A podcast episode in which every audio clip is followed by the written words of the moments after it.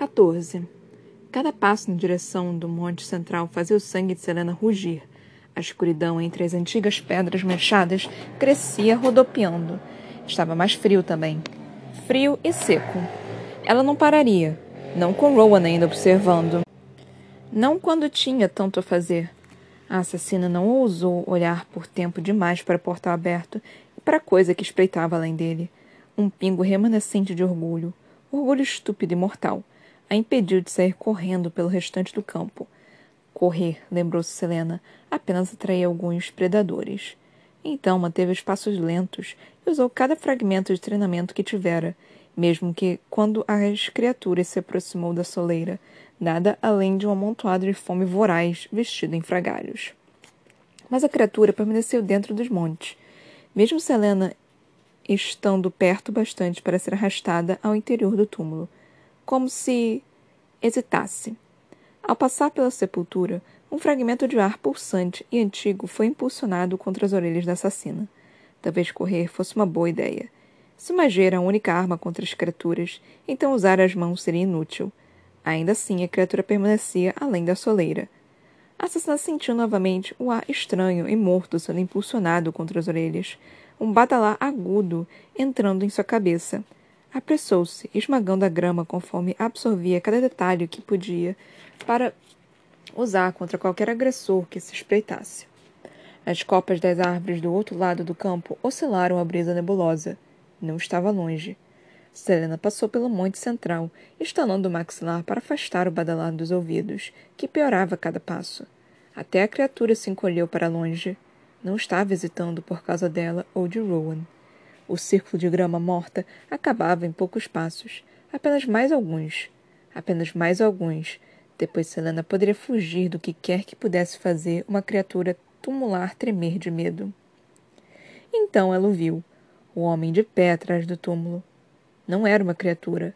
Selena teve apenas um lampejo de pele pálida, cabelos pretos como a noite, beleza enigmática e um colar ônix ao redor do pescoço forte e. escuridão. Uma onda de escuridão chocando-se contra ela. Não era inconsciência, mas um negrume de fato, como se ele tivesse jogado um cobertor sobre os dois. A assassina sentia o gramado do chão, mas não conseguia enxergá-lo. Não conseguia enxergar nada. Nada adiante, nem na lateral, nem atrás. Havia apenas ela e o um negrumo rodopiante. Selena se agachou, mordendo o lábio para não xingar, enquanto avaliava a escuridão. O que quer que ele fosse, apesar da forma, não era mortal. Em sua perfeição, naqueles olhos infinitos, não havia nada humano. Sangue fez cócegas em seu lábio superior, um sangramento nasal. O latejar dos ouvidos começou a abafar os pensamentos, qualquer plano, como se o corpo de Selena sentisse repulsa pela própria essência do que quer que fosse aquilo. A escuridão permanecia, impenetrável, interminável. Pare. Respire. Mas alguém respirava atrás dela. Era um homem ou outra coisa? A respiração estava mais alta, mais próxima. Um ar frio roçou o nariz e os lábios da jovem, percorrendo sua pele. Correr. Correr era mais inteligente que apenas esperar. Ela saltou diversos passos que deveriam tê-la levado na direção do limite do campo, mas. Nada. Apenas o negro infinito e a coisa que respirava mais próxima agora, fedendo a poeira e carniça, e outro cheiro, algo que Selena não sentia havia uma vida, mas que jamais poderia esquecer. Não quando cobria aquele quarto como se fosse tinta. Ai, deuses! O hálito estava no pescoço dela, subindo para a orelha. A assassina se virou inspirando o que poderia muito bem ser seu último fôlego, e o mundo brilhou forte. Não com nuvens nem grama morta, não com o um príncipe férico esperando por perto. O quarto. Aquele quarto. A criada gritava, berrava como uma chaleira. Ainda havia poças do lado de dentro das janelas fechadas. Janelas que a própria Selena selara na noite anterior, porque batiam devido à súbita tempestade passageira. Ela achara que a cama estivera molhada por causa da chuva. Havia deitado porque a tempestade fizera ouvir coisas muito terríveis. Fizera sentir como se houvesse algo errado, como se algo estivesse no canto do quarto.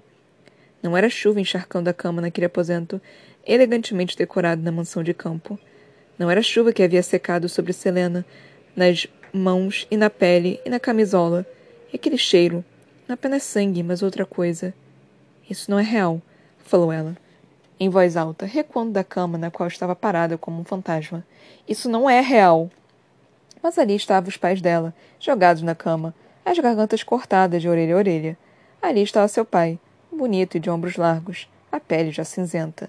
Ali estava sua mãe, os cabelos dourados sujos de sangue, o rosto. o rosto. abatidos como animais. Os ferimentos eram tão vulgares, tão abertos e profundos, os pais pareciam tão. tão. Serana vomitou. Caiu de joelhos, esvaziando a bexiga logo antes de vomitar uma segunda vez. Isso não é real!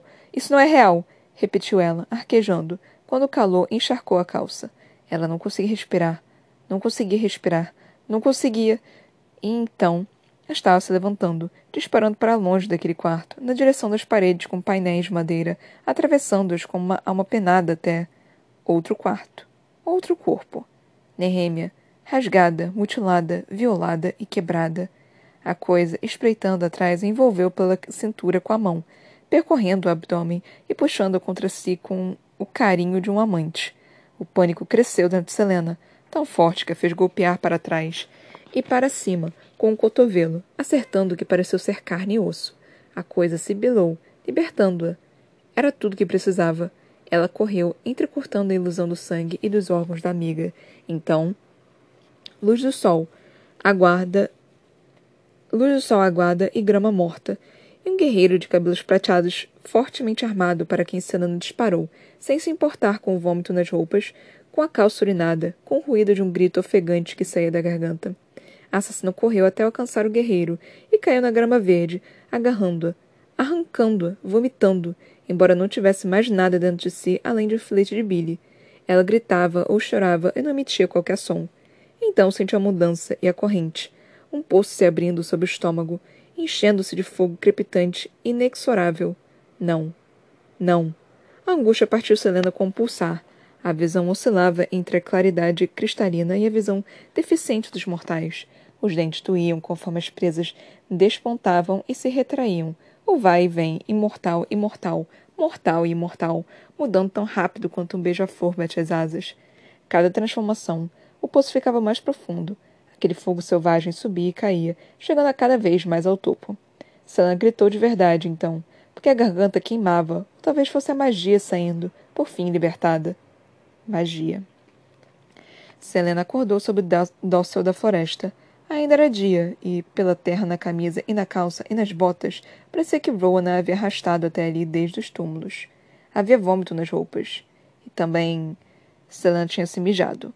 O rosto ficou corado, mas a assassina afastou os pensamentos sobre por que se mijara, por que vomitar as entranhas, e aquele último pensamento sobre magia. Sem disciplina, sem controle, sem coragem, resmungou uma voz. Com a cabeça latejando, ela encontrou Rowan sentado em uma pedra, os braços musculosos abraçando os joelhos. Uma daga pendia na mão esquerda, como se estivesse distraidamente atirando aquela porcaria no ar enquanto Selena estava deitada ali, na própria imundície. Você falhou, disse ele simplesmente.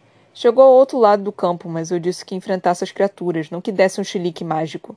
Vou matar você, retorquiu ela, as palavras ásperas e sem fôlego. Como ousa? Aquilo não era uma criatura, princesa. Ron voltou a atenção para as árvores além de Selena. Ela podia ter berrado sobre como ele estava usando detalhes para fugir de acordo e de levá-la até Doranelli, mas quando os olhos do guerreiro a encararam de novo, ele parecia dizer: aquela coisa não deveria estar lá. Então que droga era aquilo, seu idiota desgraçado? Disparou a assassina de volta em silêncio. Ron trincou o maxilar antes de responder em voz alta. Não sei. Temos skinwalkers à espreita há semanas, descendo as colinas a fim de procurar pele humana para vestir, mas isso. Isso era algo diferente. Jamais encontrei nada igual, não nestas terras ou em qualquer outra. Graças a precisar arrastar você para fora, acho que não vou descobrir tão cedo. Ele olhou com determinação para o estado atual de Selena. A coisa tinha sumido quando voltei. Conte o que aconteceu. só vi escuridão e ao seguir você estava. diferente. A jovem ousou olhar para si novamente. A pele estava branca como osso, como se a pouca cor que tivesse recebido deitada naqueles telhados de Veresse tivesse sido sugada, e não apenas pelo medo e pelo enjoo. Não, respondeu ela. E pode ir para o inferno. Outras vidas podem depender disso. Quero voltar à fortaleza, inspirou Selena. Não queria saber das criaturas, ou dos skinwalkers, ou nada daquilo. Cada palavra era um esforço. Agora mesmo. Você só termina quando eu disser. Pode me matar, ou me torturar, ou me atirar de um penhasco, mas já deu por hoje. Naquela escuridão vi coisas que ninguém deveria poder ver. Aquilo me arrastou para as minhas lembranças. E não as boas. É suficiente para você? Ron cuspiu algum ruído, mas ficou de pé e começou a andar. Selena cambaleou e tropeçou, os joelhos trêmulos. Então continuou se movendo atrás dele até os corredores da defesa nebulosa, onde curvou o corpo para que nenhuma das sentinelas que passassem pudessem ver as calças mijadas, assim como o vômito. Não havia como esconder o rosto, no entanto. A assassina manteve atenção no príncipe até que ele abriu uma porta de madeira e uma parede de vapor a atingiu. Estes são os banhos femininos. Seu quarto no andar de cima. Esteja na cozinha ao alvorecer amanhã. Em seguida, o guerreiro saiu de novo. Selena arrastou os pés para dentro da câmara cheia de vapor, sem se importar com o que estava ali conforme tirou as roupas. Desabou em uma das banheiras de pedra abaixo do nível do chão e não se mexeu por muito, muito tempo. 15. Cal não ficou nada surpreso por seu pai estar 20 minutos atrasado para a reunião. E também não se surpreendeu quando o pai entrou no escritório, sentou na cadeira diante da mesa e não ofereceu qualquer explicação pela demora. Com frieza e desprezo calculados, ele avaliou a sala. Nenhuma janela, um tapete desgastado, um baú aberto com armas jogadas, as quais o capitão nunca encontrara tempo de polir ou mandar para conserto. Pelo menos parecia organizado. Os poucos papéis na mesa estavam empilhados. As penas de vidro ocupavam os suportes adequados. A armadura de cal raramente tinha oportunidade de vestir e luzia sobre o manequim no canto. Seu pai disse por fim. É isto que nosso ilustre rei dá ao capitão da guarda? Cal deu de ombros enquanto o pai avaliava a mesa de carvalho pesada. Uma mesa herdada do predecessor na qual ele e Selena tinham. O capitão afastou a lembrança antes que fizesse seu sangue ferver e, em vez disso, sorriu para o pai. Havia um escritório maior disponível na extensão de vidro, mas eu quis ficar acessível a meus homens. Era verdade. Cal também não queria estar perto da ala administrativa do castelo, compartilhando o corredor com os membros da corte e os conselheiros. Decisão sábia. O homem se encostou na velha poltrona de madeira. Os instintos de um líder.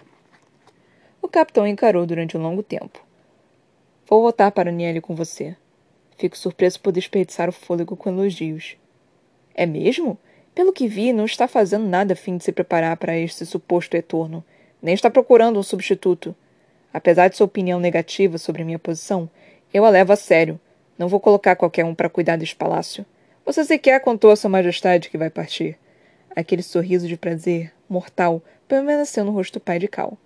Quando requisitei minha partida na semana que vem, o rei não fez menção alguma de que você me acompanharia. Em vez de deixar você em maus lençóis, garoto, segurei a língua. Cal manteve o rosto inexpressivo, neutro. Mais uma vez, não vou partir até que encontre um substituto adequado. Foi por isso que pedi que me encontrasse. Preciso de tempo. Era verdade. Em parte, ao menos. Exatamente como nas últimas noites, ele fora à festa de Aedion. Outra taberna, ainda mais cara, ainda mais lotada. De novo, Aedion não estava. De alguma forma, todos achavam que o general se encontrava no local, e até a cortesã que o acompanhara na primeira noite dissera que ele lhe dera uma moeda de ouro, sem utilizar seus serviços, e fora pegar mais espumante. Cal ficara na esquina em que a mulher dissera ter deixado o general, mas não achou nada, e não era fascinante que ninguém de fato parecesse saber exatamente quando a devastação chegaria, ou onde estava acampado no momento. Apenas sabiam que estava a caminho. O capitão ficava ocupado demais durante o dia para seguir a Edion, e durante as diversas reuniões e os almoços do rei, confrontá-lo era impossível. Mas naquela noite planejava chegar cedo bastante à festa para ver o general sequer aparecia e para onde sumiria. Quanto mais cedo conseguisse informações contra ele, mais cedo poderia acabar com toda aquela confusão evitar que o rei olhasse por tempo demais em sua direção antes de entregar a demissão. Cal só havia convocado a reunião por causa de um pensamento que o acordara no meio da noite – plano um pouco insano, altamente perigoso, que provavelmente mataria antes sequer conseguir fazer qualquer coisa. Ele lera todos aqueles livros sobre magia que Selena tinha encontrado, e não achara nada sobre como poderia ajudar Dorian e Selena ao libertá-la. Mas a assassina, certa vez, dissera que o grupo de rebeldes liderado por Archer e Nehemia alegava duas coisas. Uma, que sabia onde estava Aileen Galafinius, e duas, que estava perto de descobrir um modo de destruir o poder misterioso do rei de Adan sobre o continente. A primeira era mentira, é claro. Mas se havia a mínima chance que aqueles rebeldes saberem como libertar a magia, Cal precisava-se ater a, ater a ela. Ele já sairia para seguir a Edion e vira todas as anotações cenando sobre os esconderijos dos rebeldes, então tinha uma ideia de onde poderiam ser encontrados. Aquilo teria que ser tratado com cuidado e o capitão ainda precisava do máximo de tempo que pudesse conseguir. O sorriso morto do pai sumiu e verdadeiro, e verdadeiro aço, aço cultivado por décadas de governo sobre Aniele brilhou. Dizem os boatos que você se considera um homem de honra, mas questiono que tipo de homem é de verdade se não honra seus acordos. Me pergunto. O homem fez uma pausa significativa enquanto mordia o lábio inferior. Me pergunto qual era o seu motivo, então, quando enviou sua mulher para Wendling. Cal lutou contra a vontade de enrijecer o corpo. Para o nobre capitão Westphal, não haveria dúvida de que certamente queria que a campanha de Sua Majestade matasse um inimigo estrangeiros. Mas para o quebrador de juramentos, o mentiroso, não vou quebrar meu juramento a você, falou ele com sinceridade em cada palavra. Pretendo ir a NL, Jurarei isso em qualquer templo, diante de qualquer deus, mas apenas quando tiver encontrado um substituto. Jurou faz um mês, grunhiu seu pai. Você vai me ter pelo resto da porcaria de minha vida. Que diferença faz esperar um mês ou dois? As narinas do homem se dilataram. Qual, qual propósito, então, tinha o querer que o filho voltasse tão rapidamente? Cal estava prestes a perguntar, ansioso para fazer o pai se contorcer um pouco, quando o envelope pousou sobre a mesa. Fazia anos, anos e anos, mas o capitão ainda se lembrava da letra da mãe. Ainda se lembrava do modo elegante com que escrevia o nome do filho. O que é isso? Sua mãe mandou sua ca uma carta a você. Imagino que esteja expressando a alegria por seu esperado retorno. Cal não tocou o envelope. Não vai ler? Não tenho nada a dizer. E nenhum interesse no que ela tem a dizer a mim, mentiu ele. Outra armadilha. Outro modo de deixá-la irritado. Mas tinha tanto a fazer ali. Tantas coisas a aprender e descobrir. Honraria o juramento em breve. O pai pegou a carta de volta, enfiando na túnica. Ela ficará muito triste ao ouvir isso. E o capitão sabia que o pai, muito ciente que aquilo era uma mentira, diria à mãe exatamente o que o filho falara. Por um segundo, o sangue fervilhou nos ouvidos, do modo como sempre fazia quando via o pai diminuir a mãe, reprimi-la, ignorá-la. O capitão respirou para se acalmar. Quatro meses, então vou. Marque a data e será feito. Dois meses. Três. Um sorriso lento. Eu poderia ir até o rei agora mesmo e pedir sua dispensa em vez de esperar três meses. Cal trincou o maxilar. Diga seu preço, então. Ah, não há um preço, mas acho que gosto de ideia de você me dever um favor. O sorriso morto retornou. Gosto muito dessa ideia. Dois meses, garoto. Não se incomodaram com despedidas. Sorcha foi chamado aos aposentos do príncipe herdeiro no momento em que se preparava para ferver um tônico calmante para uma estressada criada da cozinha. Embora tivesse tentado não parecer ansiosa e patética demais, encontrou uma forma de muito, muito rapidamente passar a tarefa para um dos aprendizes de nível inferior e fazer a caminhada até a torre. Jamais estivera lá, mas sabia onde ficava. Todos os curandeiros sabiam, só por precaução.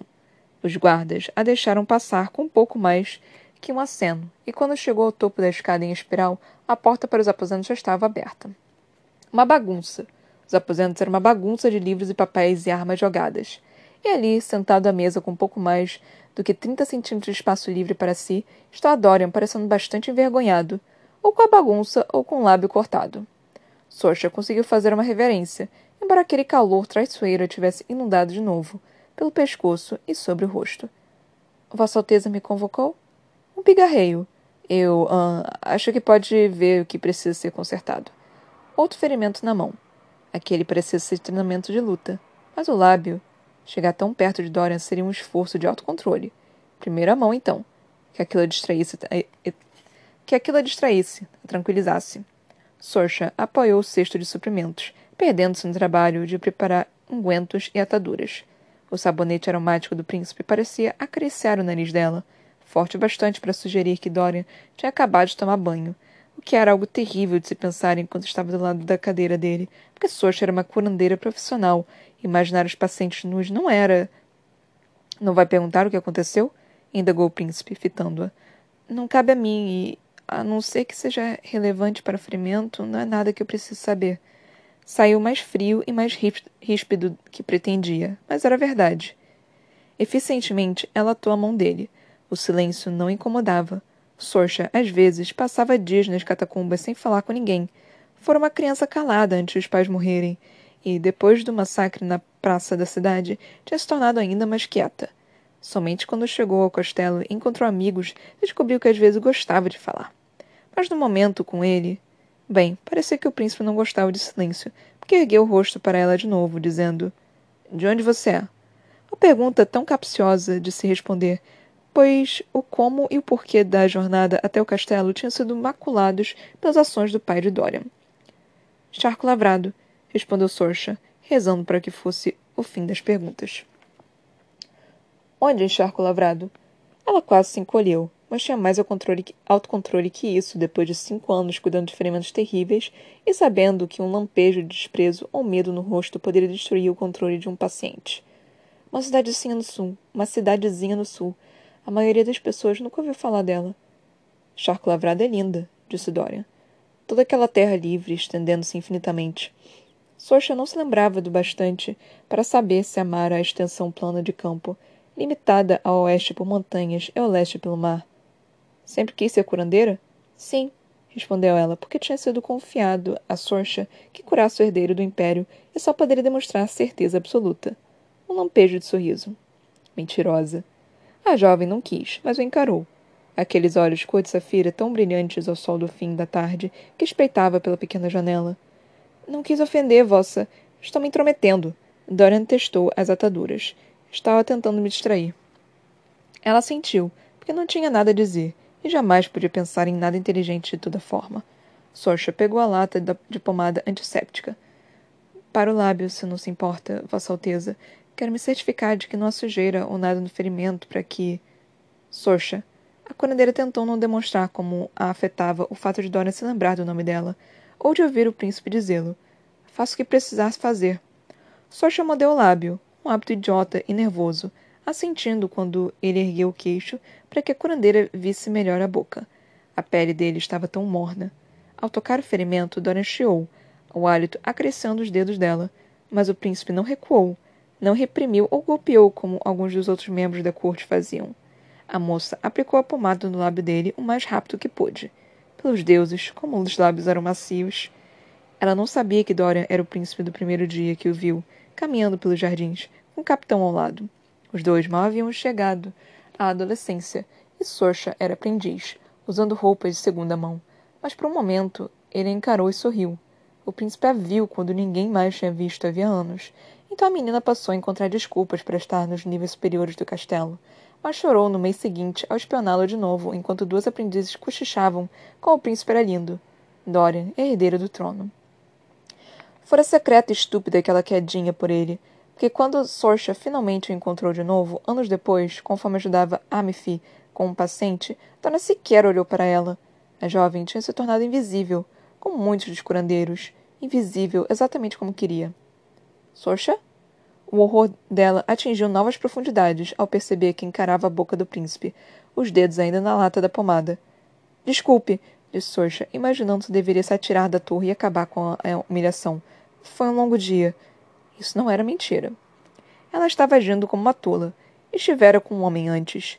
Um dos guardas, apenas uma vez e por tempo bastante para saber que não estava exatamente interessada em deixar que outro tocasse tão cedo. Mas de pele, tão perto, as pernas dele roçando contra a saia do vestido marrom feito em casa. Por que não contou a ninguém? Perguntou Dorian baixinho. Sobre meus amigos e eu. Ela recuou um passo, mas continuou encarando, embora treinamento e instinto dissessem que desviasse o olhar. Vocês jamais foram cruéis com os curandeiros. Com ninguém. Gosto de pensar que o mundo precisa. Falar aquilo seria demais, porque o mundo era o mundo do pai de Dorian. Precisa de pessoas melhores. O príncipe terminou por ela ao se levantar. E acha que meu pai teria usado o conhecimento de nossas aventuras contra nós.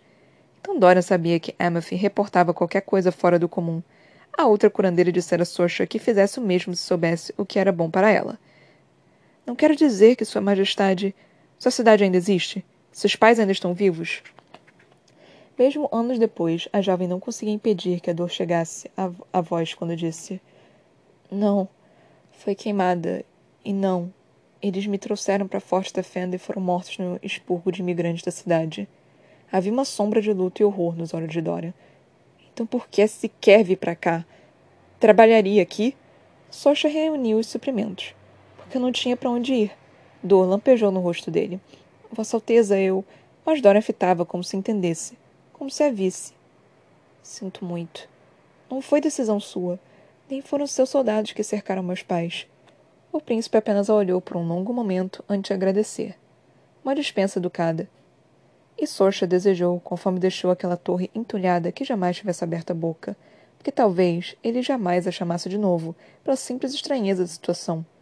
Não poderia o emprego, não perderia o emprego, pois Dória não era tão cruel assim, mas se tivesse seus serviços recusados, aquilo poderia levar a perguntas.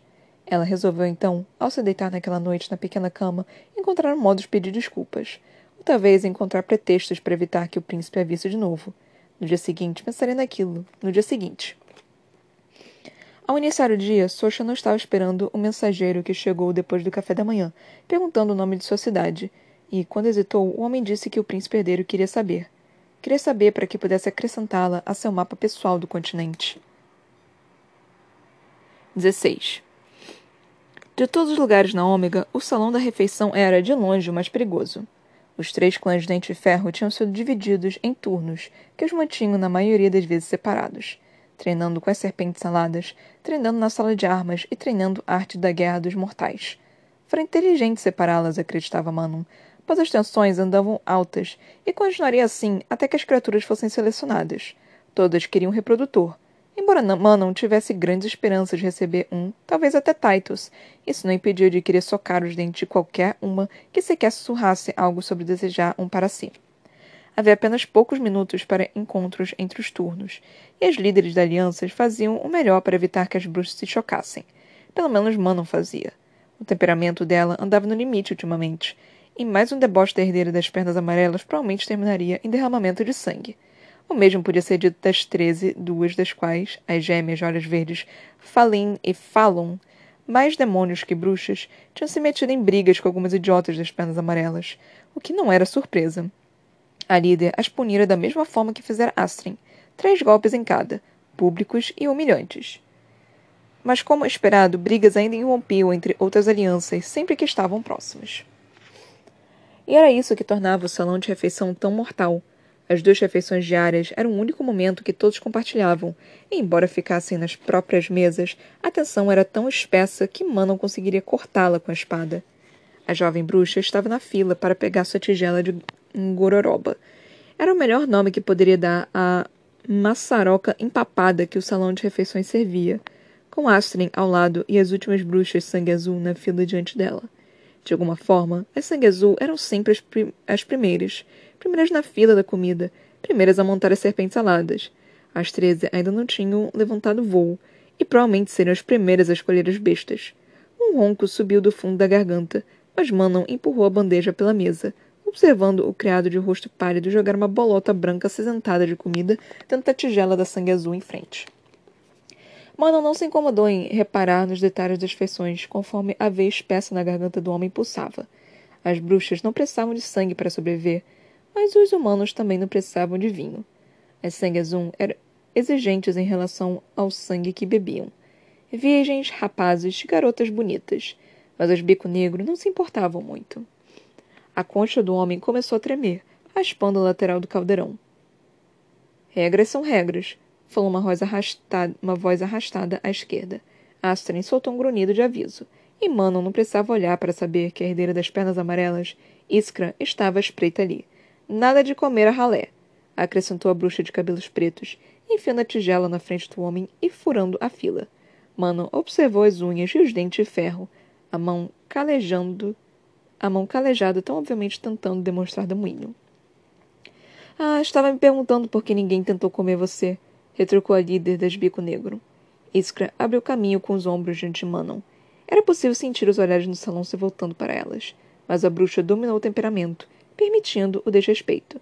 Exibições no refeitório não significavam nada. Soube que suas trezes vão para o ar hoje, comentou a herdeira das penas amarelas quando Manon recebeu a própria ração. O que você tem com isso? Iskra gesticulou com os ombros musculosos. Dizem que antigamente você era a melhor voadora de todos os três clãs. Seria uma pena se fosse mais fofoca. Era verdade. Mano merecera o posto como líder de aliança tanto quanto o herdara. Iskra continuou, deslizando o prato para o próximo criado, que jogou uma colher de uma raiz pálida sobre a gororoba. Estão falando em faltarmos o nosso treino para podermos ver as lendárias treze levantarem voo pela primeira vez em uma década. A bruxa bico negro estalou a língua, fingindo pensar. Também ouvi uma conversa sobre as pernas amarelas precisarem de muita ajuda na sala de treinamento de luta, mas imagino que qualquer exército precisa de motoristas para os suprimentos. Astrid deu uma risada baixa, e os olhos castanhos de Iskra reluziram. Haviam chegado ao fim do balcão de serviço, onde a rival ficou da frente para Manon. Com as bandejas na mão, nenhuma das duas conseguia pegar as espadas na lateral do corpo. O salão tinha ficado silencioso, mesmo a mesa alta na qual estavam as três matriarcas. As gengivas de Manon doeram quando os dentes de ferro irromperam e dispararam para baixo. Ela falou calmamente, mais alto o suficiente para que todas ouvissem. Sempre que precisar de uma lição de combate, Iskra, é só me avisar. Ficarei feliz em ensinar algumas coisas sobre como ser um soldado. Antes que a adversária pudesse responder, Manon saiu caminhando pelo salão. Astrid fez um aceno debochado com a cabeça, seguida por gestos idênticos dos restantes das treze. Mas Iskra continuou encarando a líder, fervilhando de ódio. Mano se sentou à mesa e encontrou a avó sorrindo levemente. Quando todas as duas sentinelas estavam ao redor, treze desde agora até que a escuridão as envolvesse, a herdeira também se permitiu sorrir. Elas voariam naquele dia. Como se a face ampla do penhasco não bastasse para deixar inquietas as duas alianças de bico negro, as vinte e seis serpentes aladas, acorrentadas em um espaço apertado, nenhuma das quais tão dócil, deixavam até Manon ansiosa. Mas ela não demonstrou medo ao se aproximar da criatura no centro. Duas fileiras de treze estavam acorrentadas e prontas. As treze pegaram a primeira, e a outra aliança ficou com a fileira de trás. O novo equipamento de voo de Manon era pesado e estranho. Couro e pele, cobertos por ombreiras de aço e punhos de couro. Mais do que estava habituado a vestir, principalmente com a capa vermelha. Já havia praticado selar as montarias durante dois dias, embora normalmente fossem ter os criados por perto para fazer aquilo. A montaria de Manon naquele dia. Uma fêmea pequena estava deitada de barriga no chão, baixo o suficiente para que a bruxa subisse com facilidade na pata traseira e se impulsionasse para a cela, até o ponto em que o longo pescoço se unia aos enormes ombros. Um homem se aproximou para ajustar os estribos, mas Manon se abaixou para fazer isso por conta própria. O café da manhã fora ruim o bastante. Ficar perto de uma garganta humana agora só a deixaria mais tentada. A serpente alada se mexeu, o corpo quente contra as pernas frias de Manon, e a bruxa segurou as rédeas com mais força nas mãos enluvadas. Ao longo da fileira, as outras sentinelas montavam suas bestas. Astrid estava pronta, é claro, os cabelos dourados da primeira penteados em uma trança firme às costas. O colarinho de pele farfalhava ao vento ríspido de cada livre adiante. A menina sorriu para Manon. Os olhos pretos salpicados de dourado brilhavam. Nenhum traço de medo, apenas de empolgação. As bestas sabiam o que fazer, disseram os criados. Sabiam como fazer a travessia por puro instinto. Era assim que os homens chamavam um mergulho entre os dois picos das montanhas, o teste final para o montador e para a montaria. Se as serpentes aladas não conseguissem, iriam se estatelar nas rochas abaixo, com as montadoras. Houve uma movimentação nas plataformas de observação dos dois lados, e a aliança da herdeira das pernas amarelas apareceu, toda sorrindo, porém nenhuma com um sorriso mais largo que Iskra. Vadia, murmurou Astrid, como se não fosse ruim o bastante que a mãe bico negro estivesse na plataforma oposta, acompanhada das outras duas grã-bruxas, mas não ergueu o queixo, olhando para a queda adiante. Exatamente como treinamos, falou Capataz, passando do poço aberto para a plataforma na qual estavam as três matriarcas. Um chute forte na lateral as faz disparar. Deixem que elas naveguem pela travessia. O melhor conselho é se segurar com força e aproveitar o passeio. A aliança atrás soltou algumas risadas nervosas, mas as três permaneceram em silêncio, esperando, exatamente como teriam feito diante de qualquer exército, antes de qualquer batalha. Manon piscou os músculos atrás dos olhos dourados puxaram para baixo o filme transparente que protegeria do vento a visão da bruxa. Ela se permitiu um momento para se ajustar à espessura da pálpebra extra. Sem ela, as bruxas voariam como mortais, sempre cerrando os olhos e com lágrimas escorrendo por todo canto. Pronto a seu comando, dama! gritou o homem. A jovem bruxa variou a abertura adiante. A ponte quase invisível acima, o céu cinzento e a névoa. Manon olhou para o final da fileira. para cada uma dos seis rostos de cada lado. Então se voltou para a frente, para a queda e para o mundo que esperava além dela. Somos as treze, desde agora até que a escuridão nos leve, disse ela em voz baixa, mas sabia que todos tinham ouvido. Vamos lembrá-las por quê. Manon chutou a montaria para que entrasse em ação. Três passos galopantes, estrondosos abaixo de si, impulsionando-se para frente, adiante, adiante, um salto para o ar congelante. As nuvens, a ponte e a neve ao redor, então a queda. O estômago de Manon disparou para a garganta quando a serpente alada arqueou o corpo e se inclinou para baixo, as asas fechadas nas laterais. Como tinha sido instruída, a bruxa se agachou sobre o pescoço da criatura, mantendo o rosto perto da pele encoraçada, o vento gritando na face. O ar ondulava atrás dela. Suas trezas estavam apenas alguns centímetros distantes, caindo, como se fossem uma, por pedras e neve, disparando para a terra. Manon trincou os dentes, o borrão de pedras, o beijo da névoa, os cabelos soltando na trança, oscilando como uma faixa branca acima dela. A névoa se abriu, e que a escuridão a envolvesse. Ali estava o fundo do desfiladeiro, tão perto, e. A herdeira se segurou a cela, as rédeas, aos pensamentos enquanto asas enormes se abriam, o mundo se inclinava e o corpo abaixo dela girava para cima, para cima, cavalgando na corrente do vento em uma simples escalada pela lateral do canino do norte. Gritos de triunfo vinham de baixo, de cima, e a serpente alada continuava subindo, mais ágil do que Manon jamais vora na vassoura, além da ponte, para cima, rumo ao céu aberto. Rápida assim, a bruxa estava de volta ao céu. O céu limpo, infinito, eterno, as tomou quando Astrid então Sorrel, depois Vesta, acompanharam a líder, sendo seguidas pelos restantes das treze, e Manon estampou o rosto uma expressão fria de vitória. À direita, Astrid sorria, os dentes de ferro brilhando como prata. À esquerda, Vesta, de cabelos ruivos, apenas balançavam a cabeça, olhando boquiaberta as montanhas abaixo. Sorrel estava com um rosto tão impassível quanto o de Manon, mas olhos negros dançavam. As treze estavam no ar de novo. O mundo se abria abaixo e adiante, a oeste estava o lar que as bruxas um dia retomariam. Mas agora. Agora. O vento acariciava e cantava para Manon, mostrando a ela suas correntes, o que era mais um instinto que um dom mágico. Um instinto que a tornava a melhor voadora de todos os três clãs. E agora? gritou Astrid. Embora jamais tivesse visto nenhuma das três chorar, Manon podia jurar que havia lágrimas brilhando nos cantos dos olhos da prima. Sugiro que as testemos, respondeu a líder, mantendo aquela exuberância selvagem presa no peito. Então, guiando a montaria na direção de onde a primeira corrida do abismo esperava.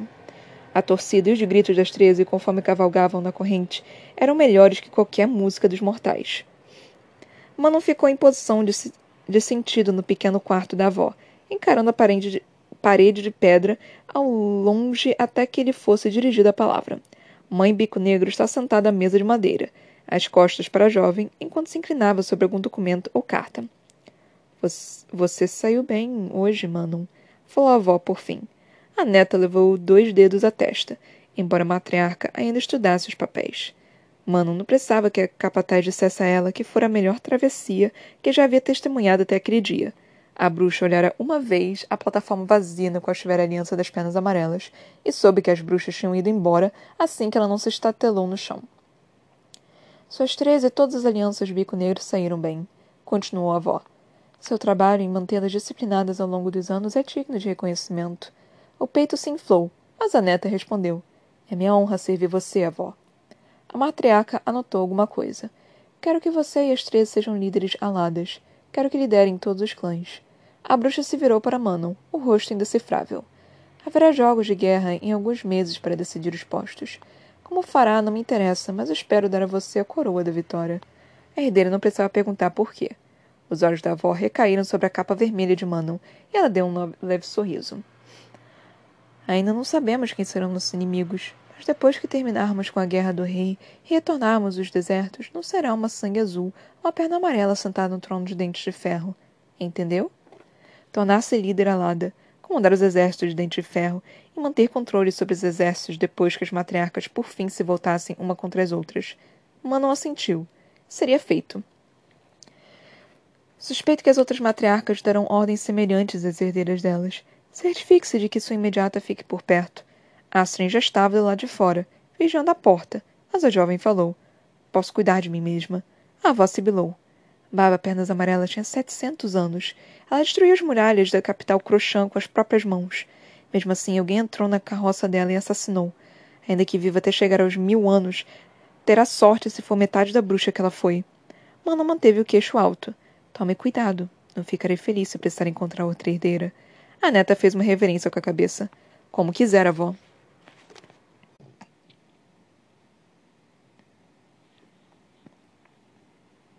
Esses últimos três capítulos foram um pouquinho mais interessantes. não sei, eu não sei se é porque tem o dragão, eu não sei se foi por causa da Sorcha, eu não sei o que aconteceu, eu sei que achei um pouquinho mais interessante. Mas, enfim, vamos por partes, como sempre, né? Jack tripador aqui, como diria meus professores, é, geralmente de matemática, que eles sempre falavam isso, gente, era impressionante. Mas, enfim, vamos lá. É... Vamos nesse, nesse último capítulo, né? O capítulo 16. Que nós tivemos aí um capítulo com a Manon, né? Um capítulo bem rapidinho, bem simplesinho. Mas eu gostei, eu gostei desse capítulo. Talvez seja porque teve mais intriga, teve a parte dos dragões e tudo mais. E como eu já disse, eu gosto muito de dragão, né? Eu sou completamente apaixonada por, por dragões. Então, tendo dragões, eu vou ficar feliz que nesse livro não são chamados de dragões, né? São chamados de serpentes saladas. Mas eu vou chamar eles de dragões. É... Cara, é... eu não sei exatamente ainda o porquê. Mas eu sei que a Manon é importante. Que essa história da Manon, da, da, das, dessas três clãs de Bruce e tudo mais, eu acho que é, é relativamente importante. Gente, meu computador acabou de reiniciar e eu tive que ficar apertando um bando de botãozinho pra tipo, ah, cria seu PIN. Eu não quero criar meu PIN, porra, me deixa em paz. Mas enfim, é. Desculpa, é só porque eu tava fazendo isso enquanto eu tava falando com vocês aqui, né? Então, eu, obviamente, eu vim falar aqui. Mas aí nós tivemos, né, esse capítulo aqui. Cara, é, esse negócio da, da Manon vai ser importante. Tipo, eu não sei o que exatamente, eu não sei porquê. Eu não sei o que, que ela vai trazer, mas, cara, tá, tá dando informação demais sobre ela, tá? Parece que tá sendo história, história simultânea, sabe? Talvez seja por isso que, que o resto dos livros sejam tão grandes. Porque estão colocando. A Sarah J. Maas tá colocando personagem mais nessa merda desse livro. E não apenas isso, tá dando personagem mais para dar foco, sabe? Tipo, se for só, ah, tem os personagens aqui, tipo, de vez em quando vou falar sobre eles, como aconteceu com a Calten. Não, ela tá realmente dando foco pro, pros personagens, sabe? E isso isso dá a entender, né, que tipo, eles são mais importantes do que realmente é um do que um personagem secundário qualquer, né? Então, isso isso dá a entender, né, que tipo a Manon é importante de alguma forma. Não sei por que diabos o porquê, mas ela é importante para alguma coisa. Então a gente vai ter que descobrir isso daqui a pouco, sei lá, nesse livro, talvez. Eu acho que nesse livro tá, uh, não, não vai acontecer, eu acho que ainda vai demorar um pouquinho. Porque esse livro não é tão grande assim e os outros livros vão ter muito mais coisa, vão ter tipo. tem mais páginas, né? Então eu acredito que. É, Nesse livro não vai ser exatamente explicado, mas no próximo, assim, tipo, logo no início, alguma coisa assim, pode acontecer. A não ser que, tipo, ela tenha muito mais coisa do que falar, né? E eu não tenho certeza sobre isso, eu vou ter que descobrir. Vamos ter que descobrir juntos, né, galera? Ah, meu Deus, meu computador tá só ligando um bando de coisa. Perdão. Ele só resolveu ligar tudo de repente, tipo, meu Deus do céu. Enfim, Aí, tá, nós acho que é isso que eu tinha para falar sobre a Manon.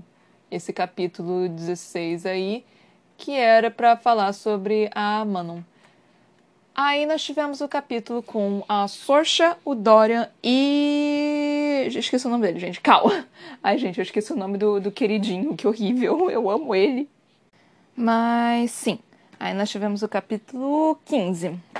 Capítulo 15 com Sorcha que é um outro personagem apresentado, na qual a Sarah J. Maas tá só, tipo, é, tá jogando na gente, tipo, olha aqui o personagem, o par romântico que vocês estavam querendo pra, pro Dorian, pra ele não ficar completamente sozinho, pra Selena poder ficar com o Cal, né? E eu só tô tipo, ok, tipo, uma menininha fofinha, simplesinha, tipo, que. que. Ela tá tão sem graça.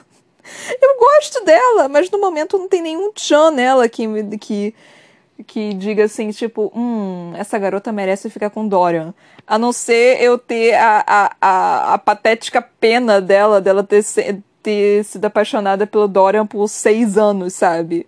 Uh, tirando isso, eu, eu sei lá, não, não vejo nada, assim, tipo, não, não tem nenhum, nenhum tchan na, na Sorcha, por enquanto, né? Eu falava isso sobre outros personagens e eles acabaram crescendo no meu conceito. Mas uma coisa que tá me interessando, tipo, é o. Essa, essa súbita. Como se diz? A, não sei se é atração, mas curiosidade do Dorian com a Sorcha eu não sei se, tipo, ela, ele tá mantendo ela perto porque ela sabe coisa demais e quer saber o que ela sabe. Eu não sei se o Dorian, Dorian é tão calculista e perverso como desse, dessa forma, não. Mas, sei lá, tipo, tá, tá um pouquinho esquisito essa relação que ele tá começando a, a ter com a Sorcha. Tudo bem que, tipo, Selena foi embora, é, Cal tá, tá, sendo, tá sendo babaca com ele. É, Rowan foi completamente eh, sugado de suas emoções por uma pedra do mal que é um demolidor. É, demolidor não, porra. É, dementador. Demolidor é, é outra coisa. Dementador por uma pedra dementadora. Então, tipo. Mano, é, tá, ele tá carente, ele tá solitário, eu te, eu te entendo, eu te compreendo, eu sei muito bem como, o que você está sentindo, Dorian.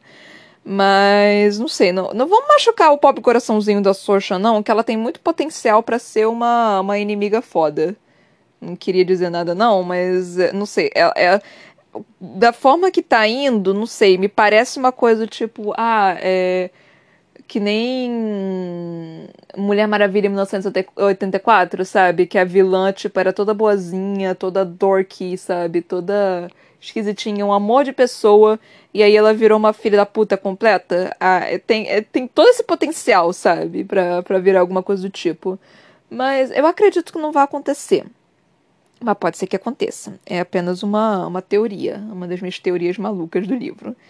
Ah, como várias teorias malucas que eu criei. Eu tô até agora, tô até hoje lembrando da, da minha teoria do, da torre do relógio. Ai, socorro. Eu não estava 100% errada. Eu falei que a torre do relógio tinha alguma coisa a ver com o nascimento, do, com é, alguma coisa de magia, mas assim. É. tá, é, eu, eu fui. Foi completamente uma bola curva aí, mas tudo bem.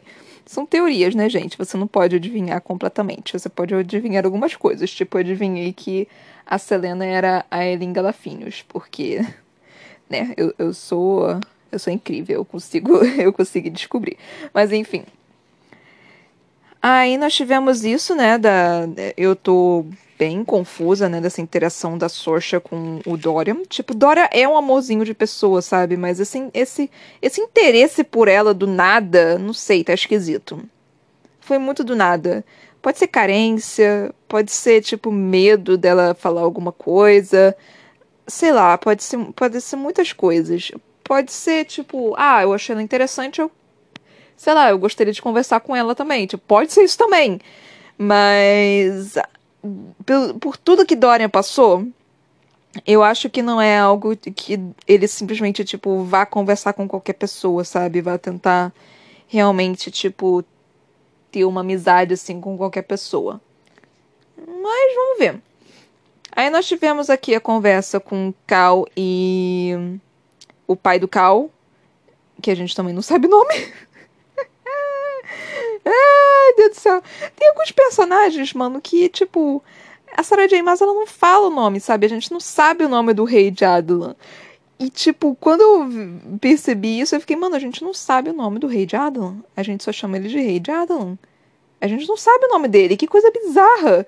Isso é muito bizarro. Tipo, é muito interessante porque isso também pode significar alguma coisa, sabe? É tipo que o Bill também, que você não sabe o nome da personagem até o, o meio do segundo filme, eu acho. Não lembro exatamente quando. que causa uma intriga, sabe? Causa meio que uma uma necessidade, uma curiosidade, assim, uma imersão. Eu não sei nem descrever exatamente o que, que é.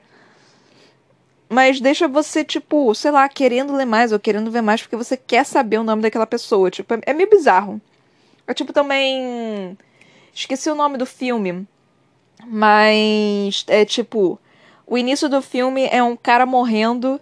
E aí as últimas palavras dele eram Rosebud, sabe? E que é botão de, de rosa na, na tradução livre. Que aí, tipo, é o filme inteiro o cara tentando descobrir por que caralhos ele falou que é, no leito de morte ele falou Rosebud, sabe? E hum, eu não vou contar o final, obviamente, tipo, mas é no final quando você descobre você fica muito cara, como assim? Eu até hoje não entendi esse filme direito, eu só lembro do início do fim por causa disso. é a única coisa que eu lembro. Mas enfim, eu não lembro do nome do filme também. É, mas é, acredito que se vocês digitarem Rosebud no, no Google. Quer dizer, vou fazer isso agora, né? Tipo, eu tô aqui, né? Então vamos lá. Mano, aparentemente, tipo, é um filme famosíssimo. E eu só esqueci o nome! É Cidadão Kane! Mano, eu já assisti Cidadão Kane, não acredito que eu já assisti Cidadão Kane. Eu só lembro disso, sabe? Eu só lembro dessa única cena. E aparentemente é Cidadão Kane, que é tipo um dos filmes mais famosos do, do, do, do século, sabe? E eu só esqueci. Tá, beleza, é do século passado, né? Acho que foi no século passado. Mas enfim. É. Então. Voltando aqui ao, ao livro, né? Que o meu tempo tá acabando. E aí eu vou e entro em várias outras coisas. Mas enfim. Aí nós tivemos aí o momento do Cal com o pai do Cal, que tipo. Eu não sei exatamente o que eu sinto pelo pai do Cal. Porque, tipo, eu não sei a que ponto ele tá sendo babaca e a que ponto ele tá só cuidando da, da do lo, local lá dele, Aniele.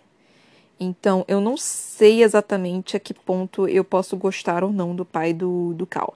Tipo, ele tem várias coisas, né? Ele, obviamente, é machista, ele é patriarcal, ele é controlador é, e tudo isso. Tipo, é, eu não posso dizer que eu posso perdoá-lo por isso, mas assim.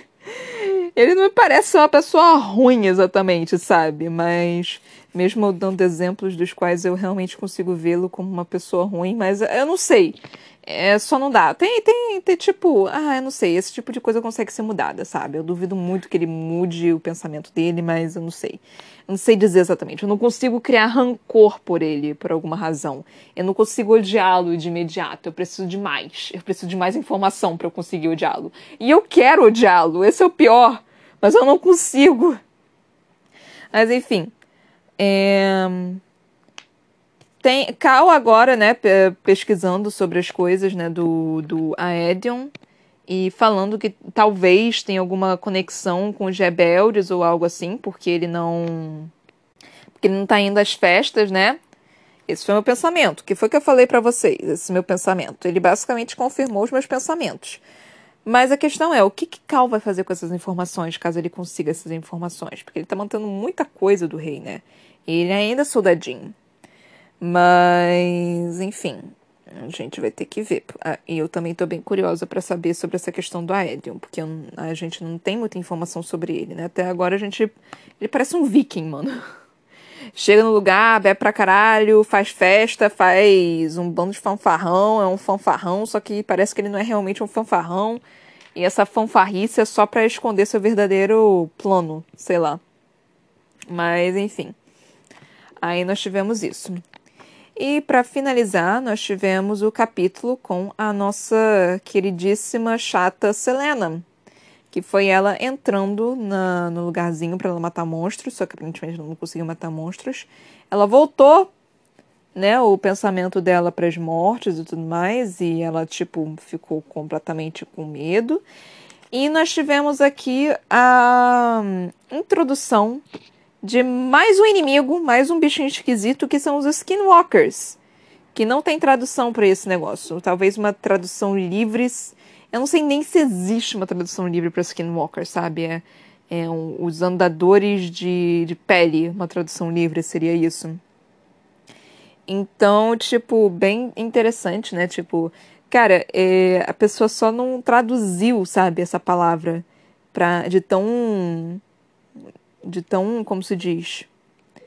É, de tão que essa palavra é, sabe? Ela simplesmente não, não, Acho que ela não teria um outro significado se ela tivesse uma tradução. Se ela tiver uma tradução real, tipo, algumas palavras, alguns bichos realmente, criaturas míticas não tem tradução. É... Mas isso foi interessante, sabe? Esse negócio, tipo, essa interação do Rowan com a Selena no final. Tipo, eu não sei, tem, tem alguma coisa aí que eu não peguei, que eu sei que tem alguma coisa a mais, mas eu não sei exatamente o que, que é. Eu sei que tem alguma coisa aqui, eu sei que tem alguma coisa que eu não peguei, mas eu, eu tô sentindo que teve alguma coisa a mais que eu perdi.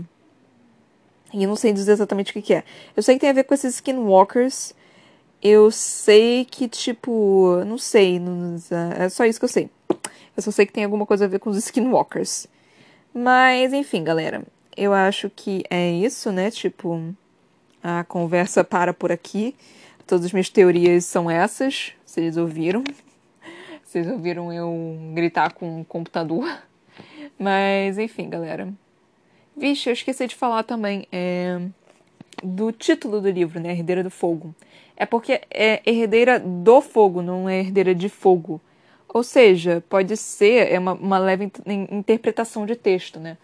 Que por causa disso, dessa questão aqui de herdeira do fogo, é que, tipo, ela é, tem o poder de fogo, né? Assim, ela tem a magia do fogo. E, e a gente já viu que magia de fogo é, é raro, né? É interessante. Então pode ser que tenha alguma coisa a ver com isso. E a parte 1 é a herdeira das cinzas, né? Então, tipo, ela pode se elevar, ela pode sair dessa. Então é só uma leve interpretação que eu tô tendo por enquanto, né? Tipo, a puta que pariu, hein? Haja cinza pra Selena se erguer, caralho. Mas enfim. É isso, galera. Espero que vocês tenham gostado. Se vocês gostaram, por favor, compartilhe com as pessoas, é, avisando elas para ouvirem as introduções, todas as três, por favor, ou só expliquem de como funciona o podcast para que elas não se percam. É, se você curtiu também, pode vir falar comigo. Se eu falei alguma merda também, pode, vir, pode me corrigir, não tem problema nenhum. É, eu gostaria de ser corrigida caso tenha alguma coisa errada realmente que eu diga ou, sei lá, um pensamento que você discorda, qualquer coisa, pode vir falar comigo tranquilamente, que eu vou conversar de boas. Me siga no meu Instagram, Ana Brocanello, e na minha página do Facebook, a.c.brocanello. O Brocanello tem dois L's, L's de lagartixa. É, eu tenho um livro publicado também que se chama Pandora, que você pode encontrar nas lojas virtuais Amazon e Editora Viseu em formato e-book e físico. E eu também tenho um canal na Twitch que se chama Toca da Broca, que lá eu jogo joguinhos divertidos. Então é isso, galera. Espero que vocês tenham gostado da, dos meus comentários hoje. Foi um pouquinho mais divertido. De ontem eu achei meio meh, mas dessa vez eu, eu achei mais interessante. Então é isso, galera. Até a próxima. Beijinhos e tchau, tchau.